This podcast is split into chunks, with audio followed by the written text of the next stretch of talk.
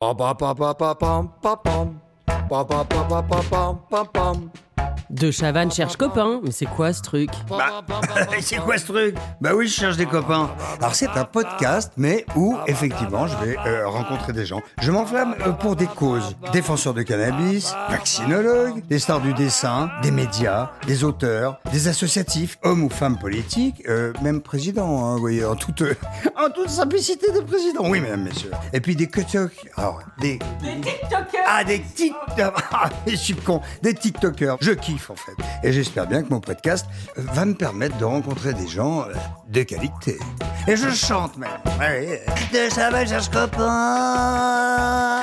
Des copains. De Chavannes cherche copain. Christophe de Chavannes et Raphaël Glucksmann ont été très bavards. Voici la suite de l'entretien dans cet épisode 2. Raphaël Glucksmann, tous ces jeunes, ces millions de jeunes dans le monde, dans la rue, ça fait bouger quoi C'est, Tout le euh, monde se fout de la gueule de Greta Thunberg qui est formidable. Et sans Greta Thunberg, je suis pas sûr qu'on vote les lois sur la déforestation au Parlement européen, c'est-à-dire Oui, voilà. l'interdiction de tous les produits de la déforestation. Je suis pas sûr non plus euh, qu'on on interdise euh, les véhicules thermiques euh, euh, au Parlement européen. Donc 2030. voilà, donc je, je- je- je pense qu'en fait, ils ont un impact. Je me souviens, par exemple, quand on avait fait une campagne, on a demandé à tout le monde de partager des petits carrés bleus sur, sur les réseaux sociaux pour dire, en gros, ça nous intéresse les Ouïghours. Et il y avait plein de, militants politiques professionnels qui commentaient et qui disaient ah, vous pensez vraiment que vous avez changé quelque chose avec vos carrés bleus et tout ça?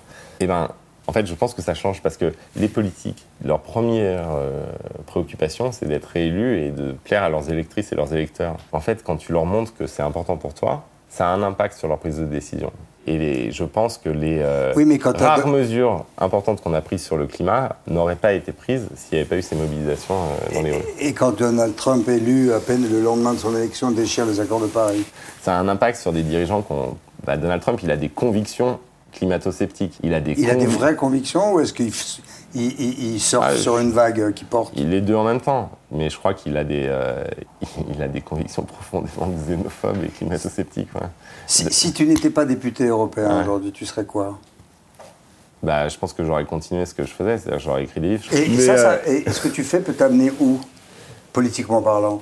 Bah déjà, je sais pas, euh, à nouveau au Parlement européen, euh, sûrement, euh, enfin j'espère. Je sais pas. Pour moi, c'est une question ouverte. C'est-à-dire que, Ton idéal évidemment, des fois, je suis frustré de me dire, OK, euh, on arrive à faire bouger des choses au Parlement européen, on arrive à passer des lois qui sont bien, on arrive à... Mais euh, ça va lentement et euh, peut-être que par la France, on aurait un pouvoir plus rapide et tout ça. Mais en même temps, moi, je suis pas très à l'aise dans la scène politique française. Quoi. Je, je suis un peu une sorte d'ovni. Et j'ai l'impression que au Parlement européen, je peux faire de la politique sans sacrifier quoi que ce soit de ma liberté de parole. Et, et- et tes collègues sont différents des parlementaires français? Ça dépend lesquels. Est-ce qu'il y a plus de liberté en gros au Parlement Ouais. européen In- Incontestablement. que, que, que les députés français déjà, physiquement, tu es sorti de Paris. Je pense qu'il y a Quand un tu es à Bruxelles. Oui, mais ça, ça a un effet déjà. Tu Ils prennent le train, donc ils sont pas dans la routine de leur parti politique. Et ça, si tu veux, je pense que ça, ça enlève du, du, du réflexe pavlovien euh, d'appartenance politique. Ensuite, tu, tu traites de sujets qui ont un impact immense sur la vie des gens, mais qui sont pris depuis un angle plus général. Un petit soda. Un petit soda, avec plaisir. Un petit. Et donc, il- il- je crois que le comportement est différent. En plus, tu sais, c'est un Parlement sans majorité. C'est-à-dire que tu es obligé de construire une majorité sur chacune des lois que tu portes. Tu n'as pas une majorité, une opposition au Parlement européen. Oui, c'est pas cousu d'avance. Moi, quoi. je vais aller euh, parler à des conservateurs slovaques pour qu'ils votent euh, les projets que je porte. Et, et du coup, du coup ça, ça- ça t'oblige à ne pas être dogmatique. Ce qui tue la- le discours de gauche, à mon avis, c'est que c'est tout le temps les mêmes phrases, tout le temps les mêmes mots qui sont répétés sans cesse. Bah, la- l'impression que tu, tu peux mettre une pièce dans le jukebox, toi, quand tu les reçois, et tu sais ce qu'ils vont te dire à l'avance. Mais quelle gauche? Pourquoi elle est morte, cette gauche? Je pense pas qu'elle soit morte, je pense que c'est son langage qui, est mort là. Il y a un anthropologue qui s'appelle euh, Pierre Clastre qui étudie euh, les sociétés amazoniennes. Et il étudie en particulier la figure du chaman. Le chaman, c'est censé être la figure du chef, mais en fait, il a aucun pouvoir. Il est posé au milieu du village et il parle une langue que personne ne capte dans le village. Donc, il parle un truc très bizarre.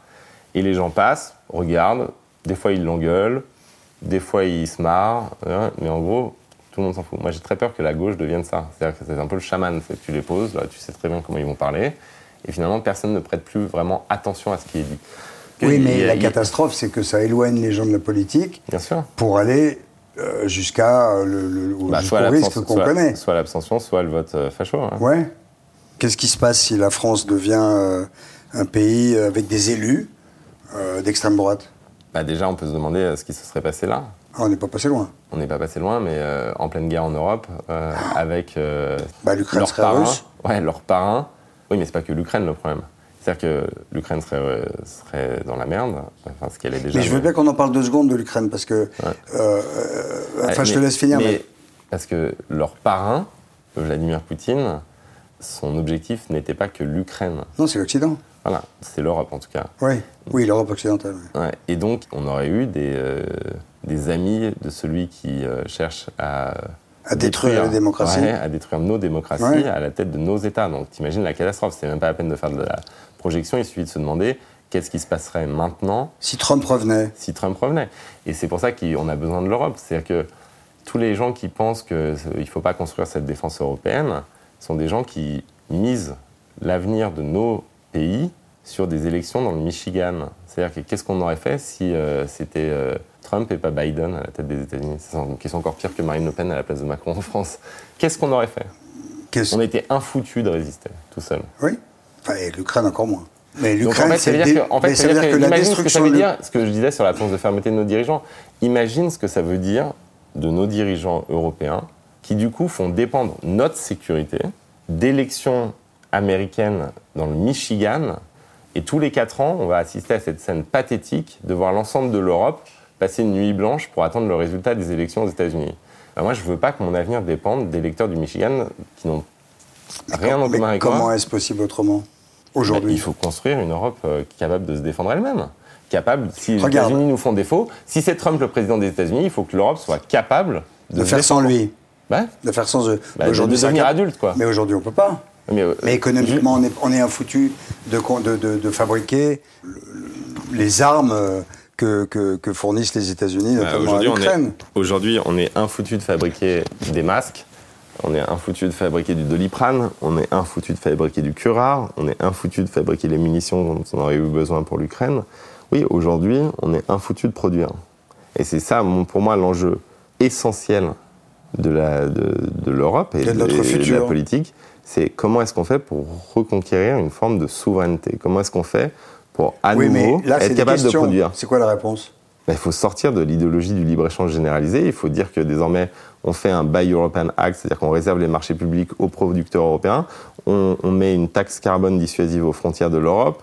On a des grands projets d'investissement pour réindustrialiser notre pays. On comprend que l'écologie, c'est pas juste l'environnement immédiat autour de chez nous qui est le moins de pollution possible. L'écologie, si c'est une lutte contre euh, l'effondrement climatique, eh ben ça, doit vouloir dire rapatrier la production chez nous. mais, mais comment tu, tu peux exiger des Chinois qu'ils polluent euh, euh, euh, 80% en moins? Quand on arrive sur Shanghai en avion, Mais pas- mais on voit pas dire- la ville. Je vais te dire un truc bateau. Aujourd'hui, déjà. comment tu fais pour interdire Déjà, des milliers mais- de supertankers qui polluent comme 3 millions de voitures ou Oui, 30 mais- millions de voitures? Regarde, aujourd'hui, la Chine est donc le principal pollueur du monde, mais en réalité, c'est aussi notre pollution qui est en Chine. Parce que tant qu'ils produisent tous nos biens, effectivement, ils polluent quand ils produisent nos biens. Mais euh, nous, c'est facile de dire qu'on respecte euh, les trajectoires euh, tant, tant qu'on fait tout produire Mais ailleurs. comment la France peut produire en France avec les charges qu'elle a euh, et faire ben, tout d'un coup 2% tu vas pas de tout marge ramener, tu vas pas tout ramener en France. Mais déjà sur les euh, industries, les secteurs stratégiques, tu ramènes en Europe. Ça veut dire que tu arrêtes de dépendre à 100% de pays non européens pour nos médicaments. Tu arrêtes de dépendre à 100%. Donc est-ce que c'est possible Mais oui, c'est possible. techniquement Mais oui, tu fous des taxes, tu sors de ce- cette folie d'ouvrir, ouvrir, ouvrir, ouvrir, tu fous des taxes et tu subventionnes ton industrie. Mais Macron le sait bien ça. Oui, mais il d'ailleurs, il, le, il le dit aussi en Oui, mais le dire, comme disait l'autre, le dire, c'est bien. Non, mais le faire, c'est mieux. Après, tu vois, tout à l'heure, je le critiquais beaucoup. Là, je pense pas que ce soit celui qui ait la position la plus euh, mauvaise sur le sujet. Et donc, le seul problème, c'est que si tu fais ça, tu vas faire perdre certains grands groupes qui ont construit leur business model sur les délocalisations. De- Moi, je me rappelle de l'époque de Marjorie, patron de Total, Ouais. dont on racontait. Il allait voir Bercy en disant si vous me taxez, je délocalise. Et Bercy fermait sa gueule. Et c'est un chantage permanent des grands groupes. Et le politique s'est couché à chaque fois. Mais le résultat de ça, c'est notre affaiblissement total. Pardon, j'essaie d'être complètement basique. Comment, Mais le, mais comment le politique, tu mets- peut, bah, comment le politique peut accepter de dire bon, euh, il y a 200 000 chômeurs en plus en 8 jours J'exagère tout. Mais regarde ça, ils ont délocalisé euh, les grands groupes. Regarde, on subventionne Sanofi. Sanofi, qu'est-ce qu'ils font avec l'argent de l'État? Ils se barrent en Chine pour leur production. Et donc en fait, on se fait rouler dans la farine en permanence. Pourquoi on accepte alors Mais parce qu'on a peur de rompre avec cette logique et on a peur aussi de rompre avec ses intérêts. Mais en réalité, ce qui produit euh, le chômage, c'est pas euh, un patron qui fait un chantage, je, délocalise. Non, mais il délocalisera pas ses pompes. Il pourra délocaliser un minimum d'activité peut-être, mais euh, ce chantage-là, il faut le refuser. Et ce qui produit le chômage, ce qui produit la faiblesse industrielle, c'est précisément un modèle qui fait que nos grandes boîtes vont déménager leur production ailleurs. Et en particulier, c'est le cas depuis 30 ans, en Chine. Et ça, ça nous a créé euh, à la fois un drame social et une situation de faiblesse politique et de faiblesse euh, en matière de souveraineté. Et un problème climatique et environnemental. et un problème climatique et environnemental. Et moi, donc, l'espoir que j'ai, ce que nous demande l'écologie, le social ou la quête de souveraineté politique, c'est la même chose. C'est de rapatrier nos capacités de production. Souviens-toi, en avril 2020, on est tous sidérés par le fait qu'on n'est pas foutu de produire des masques, on n'est pas foutu de produire du cura, on n'est pas foutu de produire du doliprane, qu'on a tout délocalisé et qu'on est devenu complètement impuissant. On a des euh, pays européens qui se volent des masques sur les tarmacs, on a des soignants qui vont euh, soigner les malades avec des masques décathlon de plongée sur la gueule Et- et- et des sacs poubelles en guise de blouse. Donc il y a un sentiment comme ça d'humiliation qui est hyper forte. Et donc on, on se dit, mais on peut pas être devenu ça. Mais après on zappe. La même chose au début de la guerre en Ukraine. On se dit, mais attends, on s'arrête de vivre. Regarde, on dit, Oui, c'est un moment moment- de bascule. Non mais pardon, Et- regarde, et ben, on excuse-moi. zappe. Non, mais la remontée du Covid, tout le monde pense, tout le monde est d'accord pour dire qu'il faut absolument que les gens mettent les masques à minima dans les transports publics. J'ai demandé à Olivier Véran à, à- à- à l'émission pourquoi vous n'obligez pas à nouveau à mettre les masques. Mais parce que, je dis, ben, c'est politique. Non, non, c'est pas politique, parce que 50% seraient contre de la population et 50% pour. Ben, je dis, c'est justement pour ça que vous le faites pas. C'est donc totalement politique. On va s'en sortir de cette pandémie, je suis d'accord avec toi, mais on va s'en sortir de cette pandémie. Par contre, ce dont on ne va pas sortir, c'est les faiblesses qu'a révélé cette pandémie. Et c'est les mêmes faiblesses que révèle la guerre. Ça fait euh, neuf mois qu'il y a la guerre. On est déjà dans la merde pour fournir des munitions sur un front qui est même pas un front euh, général traversant toute l'Europe. Donc, c'est-à-dire que si. Ah oui, il y a des gens qui disent on a déjà plus qu'un tiers de- des armes qu'on avait, qui étaient Voilà. déjà pas énormes. C'est-à-dire qu'on a laissé même sur la question vitale de notre production, d'une capacité à nous défendre, euh, les choses s'effilocher. C'est ça le sujet euh, Mais là, en ce politique moment, est-ce que tu sais, toi, au Parlement européen, est-ce que tu sais en ce moment si en France, on fabrique à nouveau des munitions, des armes et qu'on Je, je sais, prépare. je sais qu'on essaye, mais qu'on a du mal. Et je sais que donc il faut- va falloir rapatrier des capacités industrielles dans notre pays. Enfin, je, ça, j'en suis sûr. Euh, Pas seulement dans notre pays, d'ailleurs, sur tout le continent européen. Et que ça, ça suppose des ruptures. C'est-à-dire qu'on a passé 30 ans à signer des accords de libre-échange, à ouvrir, à ouvrir, à dire c'est extraordinaire la globalisation, c'est fantastique. Regardez, euh, on- ça nous permet de consommer des biens bien moins chers. Mais ça a un coût énorme. Et le premier coût à payer, en dehors du coût euh, climatique, c'est le coût de notre totale dépendance. Ça veut dire qu'en fait, quand les Chinois arrêtent les flux, nous, on ne sait plus rien faire. Et, et ça, c'est- pas possible en fait. On ne peut pas vivre comme ça. Ça, c'est la dialectique du maître et de l'esclave de Hegel. Je me souviens, c'est Oui, mais le chacun premier texte. spécialités. Regarde, l'Ukraine ne produit plus de composants électroniques. Tu commandes une voiture aujourd'hui, tu as pour 18 mois. Tu peux pas tout savoir faire en France. Non, pas tout savoir faire en France, mais ne dépendre en rien d'un seul pays pour tout ce qui est stratégique pour notre pays. C'est ça la règle. Or aujourd'hui, tu remarques qu'il suffit que les chaînes de production, que l'exportation s'arrête en Chine, pas dans tous les pays, en Chine, Bah, le confinement. et, et- et du coup, tu te retrouves sans rien. Et ça, c'est impossible de faire ça. C'est-à-dire que tu peux pas vivre comme ça. Combien de temps il faudrait pour que cette situation change? Bah déjà, il faut changer les règles maintenant. Donc euh, comme ça, euh, peut-être ça prendra du temps, mais on- au moins on s'orientera vers la, la- euh, Est-ce que la- ça sur pas la un peu bougé avec, euh, avec, avec ce conflit ukrainien L'Europe s'est ressoudée un poil quand même. L'Europe s'est totalement ressoudée pendant euh, les premières semaines et les premiers mois. Et plus. Et aujourd'hui, ça reste euh, plus ou moins uni, mais c'est des discussions de marchands de tapis et on, surtout, on, ne casse pas les règles qui nous ont affaiblis. Quand tu vois que les Belges obtiennent l'exemption des diamants euh, des sanctions euh, russes parce que ça nuirait à la place de Anvers, ça renchérirait le diamant. Je veux dire, là, on ne parle pas d'un bien de première nécessité. Je comprendrais à la limite si c'était la farine et que ça créerait des émeutes partout en Europe. Enfin, tu remarqueras quand même que depuis trois ans, ceux qui ont vraiment, vraiment, vraiment gagné de l'argent sont les plus riches. Mhm. Enfin, étaient déjà les plus riches, qui sont devenus encore plus riches. Ça, je pense que c'est l'apanage de tous, les, tous les conflits. Mais tu prends par exemple Total. Qui est une société crado ou pas crado? Qui est une société plus que crado. Total a euh, multiplié par trois ses bénéfices grâce à la guerre en Ukraine, a versé des dividendes 2,4 euh, milliards à titre d'acompte sur dividendes exceptionnels à ses actionnaires. Et Total euh, contribue pas à la solidarité euh, ensuite face à la crise énergétique. Donc en fait, on est dans une situation. Et Total va aux États-Unis faire des, des, des, puits de gaz de schiste absolument polluants, dégueulasses, euh, qui foutent de l'asthme à des populations Total, Total est en train parce que c'est interdit chez nous. Et Total est en train de construire le plus grand pipeline chauffé du monde euh, en Ouganda, en Tanzanie, délocalisant euh, plus de 100 000 personnes et euh, détruisant des parcs nationaux. Total est en train de en promettant à tout le monde des, des explorations des, fonds marins en Afrique du Sud. Dans, l'océan au large de l'Afrique du Sud. Oui, exactement. C'est toi qui lance cette alerte. bah, c'est Claire Nouvian là-dessus avec Bloom, qui est une association qui, qui travaille sur les océans. Et donc c'est elle la lanceuse d'alerte sur, sur ce projet. Et moi, je suis juste là en, en relais politique. Mais Total, si tu veux, c'est l'exemple même de la faiblesse du politique. Le politique est ultra faible et a consenti à sa faiblesse. Mais qui il faut trouver, à part des gars comme toi, donc il va falloir attendre que tu grandisses, que tu aies 10, 15 ans de plus, 20 ans de plus. Toi, tu es le président de la France demain. la première chose que tu fais, c'est que tu convoques les grands patrons qui ont délocalisé leurs industries en Chine et tu leur dis, écoutez, la fête est finie. Tout ça, ça ne peut plus fonctionner. On va imposer des nouvelles règles. Où vous allez donc diminuer votre marge par 70%. Voilà, vous allez diminuer peut-être peut-être pas par 70%, mais en tout cas, bah. déjà, je suis pas en train de te dire qu'on va tout relocaliser en France, mais par exemple, un truc tout con. On n'arrête pas de dire, nous, pour nous, c'est important la démocratie, l'état de droit, ça, c'est tous les discours euh, européens.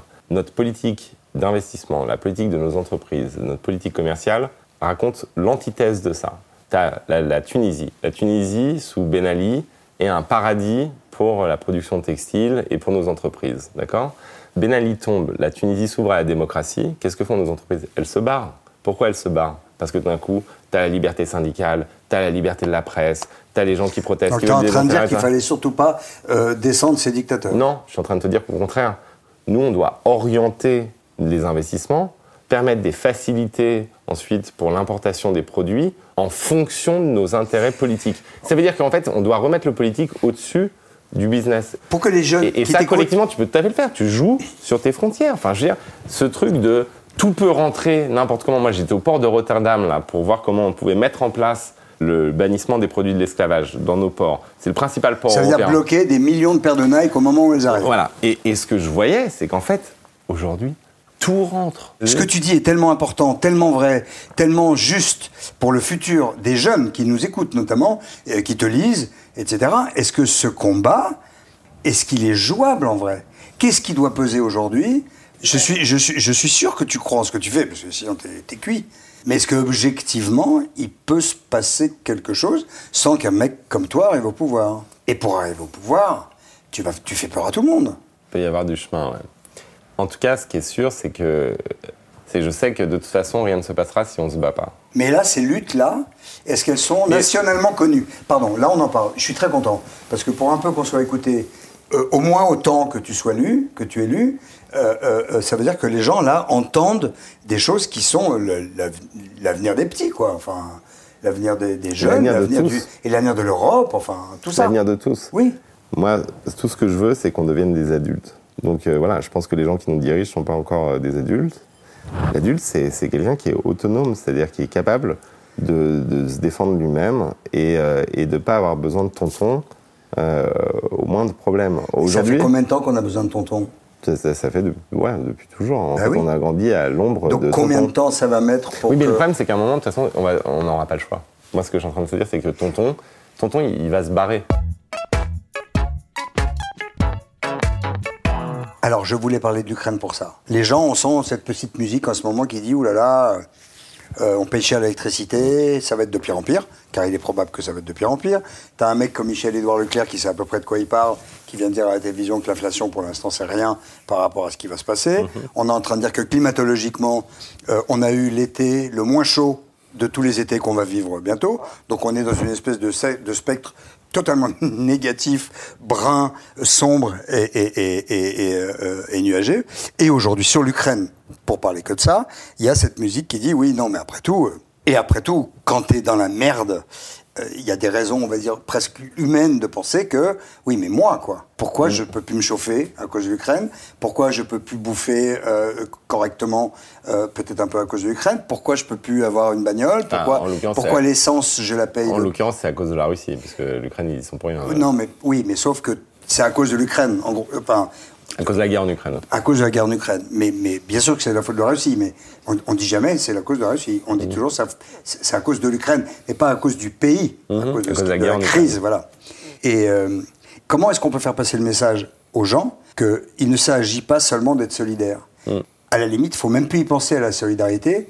Il faut en penser à nous dans 10 ans, ou 15 ans, ou 20 ans. Parce qu'on sait très bien que le but c'est mon, mon, plus grand euh, reproche euh, à nos dirigeants politiques. C'est que il aurait fallu dès le début. Oui, mais ok. Expliquer, non, mais expliquer ce que je vais dire maintenant. Oui, mais maintenant il faut le, faire maintenant. C'est pas l'Ukraine. C'est pas euh, par solidarité humaniste qu'on doit se mobiliser. Oui. Et les cibles, c'est nous. Et on parle là d'un régime, si tu veux, qui est, euh, est en guerre contre nous depuis des années. Sauf que là, on a, il, actionne. On a euh, la matérialisation militaire de ce conflit en Ukraine aujourd'hui, mais la guerre, elle ne se limite pas aux frontières de l'Ukraine, elle n'a pas commencé le 24 février 2022. La guerre, elle, est planifiée. beaucoup, plus longue que ça et elle est présente au cœur même de nos cités. Pendant la pandémie, le régime russe a attaqué nos hôpitaux. Au moment où l'Agence européenne du médicament devait statuer sur les vaccins, les hackers russes ont attaqué l'Agence européenne du médicament. Comment est-ce qu'on qualifie les relations qu'on a avec un régime qui attaque nos hôpitaux en pleine pandémie Et qui l'ont fait là encore Et qui attaque d'ailleurs les, serveurs de la campagne d'Emmanuel Macron au cœur de la campagne présidentielle en 2017. Comment on qualifie En faisant croire que Macron a des comptes offshore. Voilà, exactement. On est face à un régime dont la structure même, la nature, est d'être en conflit avec nous. Et si les Ukrainiens n'avaient pas résisté au bout de trois semaines ou un mois, se serait posé la question d'autres guerres. Les, dirigeants militaires russes et les dirigeants politiques russes parlaient déjà de la Moldavie, de la Lettonie, de la Lituanie, voire de la Pologne. Et donc, en fait, on est face à un régime de type fasciste qui ne s'arrêtera pas s'il n'est pas arrêté.